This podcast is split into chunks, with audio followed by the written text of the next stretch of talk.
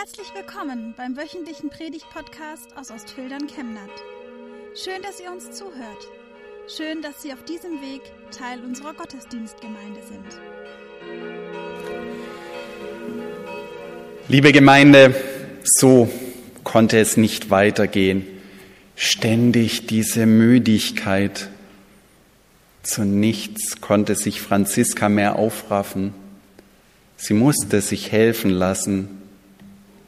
Die Psychotherapeutin, die sie heimlich in der nächstgrößeren Stadt besuchte, die versuchte der Müdigkeit auf die Spur zu kommen. Es ist dunkel jetzt im Winter. Etwa 30 Prozent der Deutschen haben Vitamin D-Mangel. Könnte es daran liegen? Nein, kann es nicht. Ich nehme schon jeden Tag Vitamin D hochdosiert. Wie läuft's denn so in der Familie, im Beruf? Ich kann eigentlich nicht klagen. Ich mache meine Arbeit gerne. Mit den Kindern ist es manchmal anstrengend.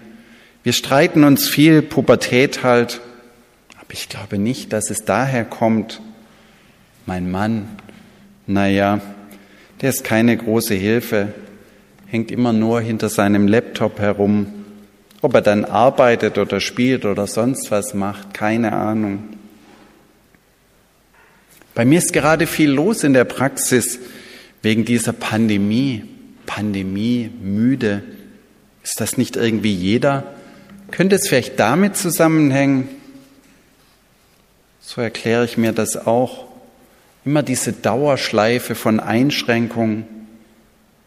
Ich habe meine Lebensfreude verloren, aber alles auf die Pandemie schieben will ich nicht. Ich fühle mich wie hinter einer Wattewand und spüre das Leben nicht mehr. Selbst die Omikron-Panikmache in den Medien erreicht mich nicht mehr. Ich bin einfach nur noch müde. Will schlafen, kann es aber nicht. Was ist nur mit mir los? Sagen Sie es mir doch. Müdigkeit, liebe Gemeinde, wo man hinschaut und kein Ausweg. Und Müdigkeit heute auch im Bibeltext über den wir gemeinsam nachdenken wollen. Er steht in Jesaja in Kapitel 7. Ich lese uns dort ab Vers 10. Weiter ließ der Herr Ahas sagen, bitte den Herrn, deinen Gott, zur Bestätigung um ein Zeichen. Du selbst kannst wählen, woher es kommen soll, vom Totenreich unten bis zum Himmel oben. Das sagt Jesaja, der Prophet. Ahas aber antwortete, ich will nicht um ein Zeichen bitten, um den Herrn nicht auf die Probe zu stellen. Da sprach Jesaja, hört ihr vom Hause Israel, hört ihr vom Haus David, genügt es euch nicht, Menschen müde zu machen? Müsst ihr auch noch meinen Gott müde machen? Darum wird euch der Herr von sich aus ein Zeichen geben.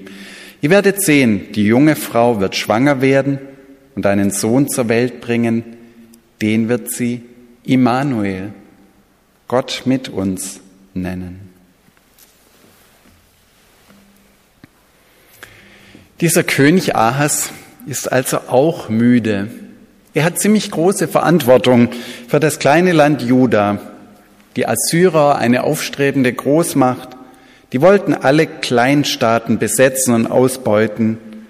Und die Aramäer und das Nordreich Israel, die Nachbarstaaten zu Juda, die wollten nun das Juda gewinnen, um dagegen zu halten, militärisch ein Bündnis eingehen. Dieser Ahas will nicht mitmachen und sich dieser gegnerischen Koalition nicht anschließen. Er hat andere Pläne, wie sich später zeigen wird, will sich direkt mit den Assyrern verbinden aber die beiden, die Aramäer und das Nordreich Israel, wollen ihn deshalb vom Thron stoßen und durch einen ihnen genehmen Herrscher ersetzen.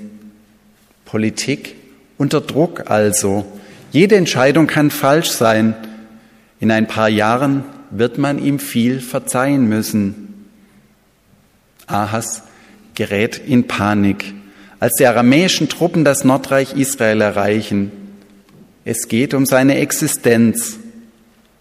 Vor Angst zitterten der König und seine ganze Familie. Sie zitterten so stark wie die Bäume im Wald, die vom Sturm geschüttelt werden. So lesen wir es in Vers 2 in diesem Kapitel. Angst essen Seele auf und ständige Angst macht innerlich hohl und leer. Du hast Menschen müde gemacht mit deiner Taktiererei, wirft der Prophet ihm vor. Dieses panische Hin und Her. Ständig willst du dich absichern, machst andere für deine Lage verantwortlich. Kein Wunder, haben die irgendwann keine Lust mehr auf dich, du Wackelpudding. Müde machen wir einander wie wahr, wollen zu viel und gleichzeitig zu wenig voneinander, ziehen uns zurück ins Schneckenhaus und schießen mit kleinen Atombomben aufeinander, treffen den Ton nicht, laden unsere Ängste auf anderen ab, statt sie von innen her zu bekämpfen. Der Zusammenhalt bröckelt. Was für ein lebensmüdes Miteinander, in dem sich Menschen kaum noch grüßen, wenn sie sich begegnen und jeder Griff zum Telefonhörer zur Mutprobe wird. Jesaja, der Prophet, macht Ahas Mut. Er sagt ihm, dir wird nichts passieren, wenn du nur auf Gott vertraust. So können wir es in Vers 7 nachlesen. Aber Ahas, der mächtig ohnmächtige König, kann das nicht glauben. Und deshalb bietet Gott ihm ein Zeichen an, einen Wunderbeweis, dass er es ernst meint. Aber Ahas zuckt scheinbar bescheiden, in Wirklichkeit aber kleingläubig zurück. Ich will nicht um ein Zeichen bitten, um den Herrn nicht auf die Probe zu stellen. Und dann kommt diese uralte und doch so aktuelle Müdigkeitsdiagnose. Genügt es euch nicht, Menschen müde zu machen? Müsst ihr auch noch meinen Gott müde machen? Die große Menschenmüdigkeit und die Gottesmüdigkeit scheinen irgendwie zusammenzuhängen. Aber wie kann man denn Gott müde machen, der nach Aussage der Bibel niemals schläft? Man kann. In Jesaja 43, Vers 24 lesen wir, du hast mir Arbeit gemacht mit deinen Sünden. Du hast mich ermüdet mit deinen Sünden. Es macht Gott müde, wenn wir ihm nichts zutrauen. Er bietet Ahas ein Glaubenszeichen an, aber der hat kein Interesse, winkt ab. Er bietet es uns an. Probier es aus, ob der Glaube trägt. Vertrau mir und ich werde dir ein Zeichen geben. Aber viele winken müde ab.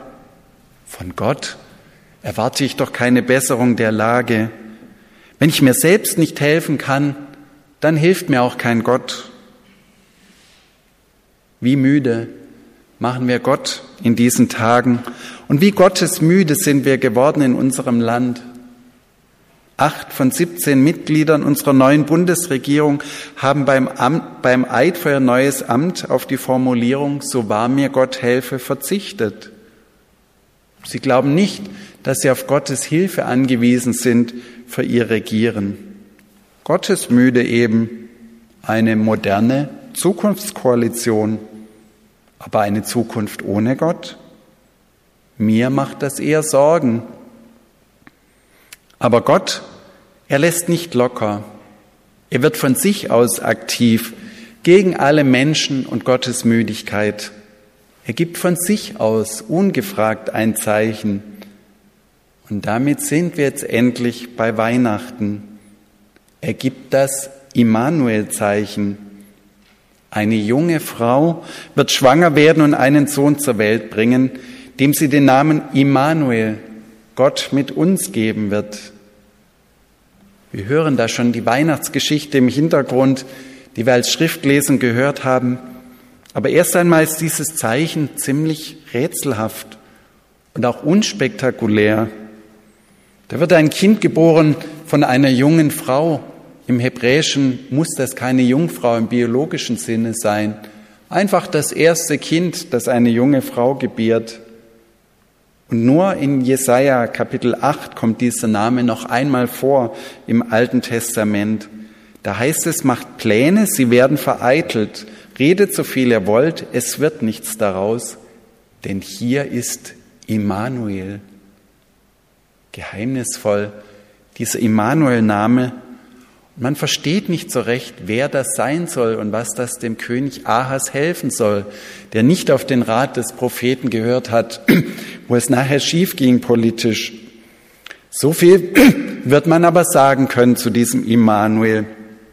Er trägt eine große Verheißung mit sich, nämlich die Verheißung, dass dieses Kind, dieser Immanuel, ein Hoffnungsträger ist und einmal der König Israels werden könnte, dass mit ihm, wenn er regiert, die ständige Bedrohung Israels von innen und von außen ein Ende hat. Und bei Matthäus, da lesen wir dann tatsächlich, dass sich diese Erwartung erfüllt hat. Josef, du Nachkomme Davids, fürchte dich nicht, sagt der Engel, Maria als deine Frau zu dir zu nehmen, denn das Kind, das sie erwartet, ist aus dem Heiligen Geist. Und das alles geschah, damit in Erfüllung ging, was der Herr durch den Propheten gesagt hat.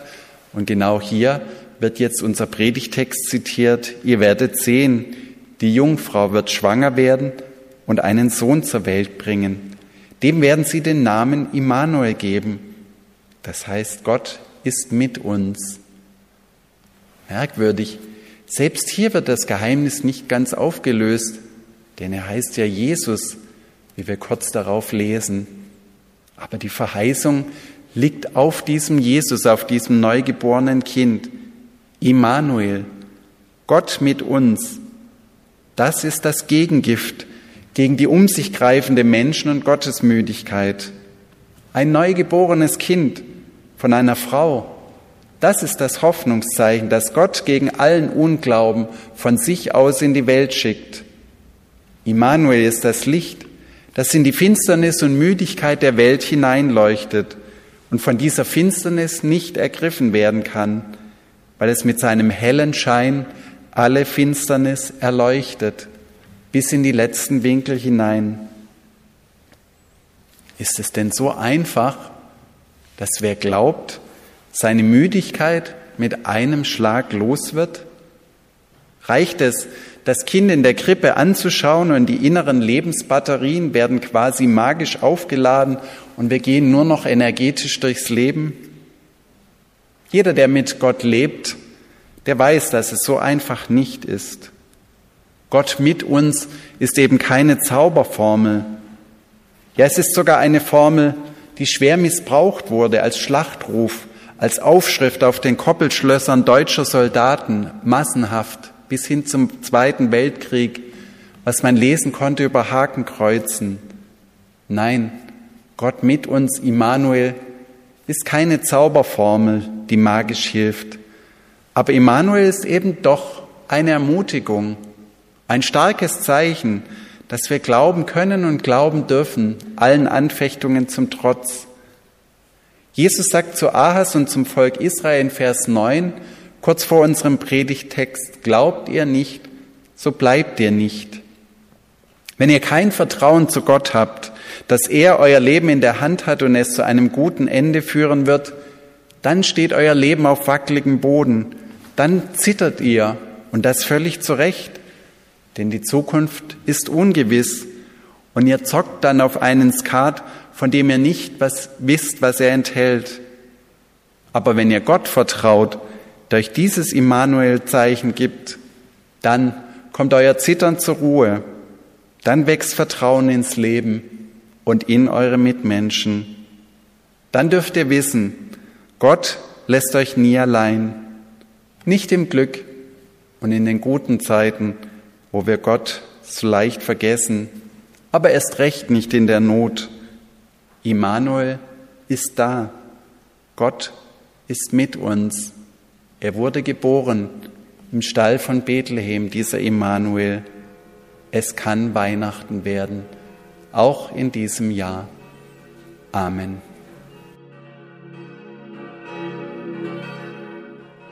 Wir wünschen eine gute und gesegnete Woche und hoffen, dass Sie nächste Woche wieder dabei sind oder wir dich beim nächsten Mal im Gottesdienst vor Ort sehen. Weitere Infos zur predigenden Person und zu den Angeboten unserer Kirchengemeinde findet man auf unserer Homepage chemnat-evangelisch.de.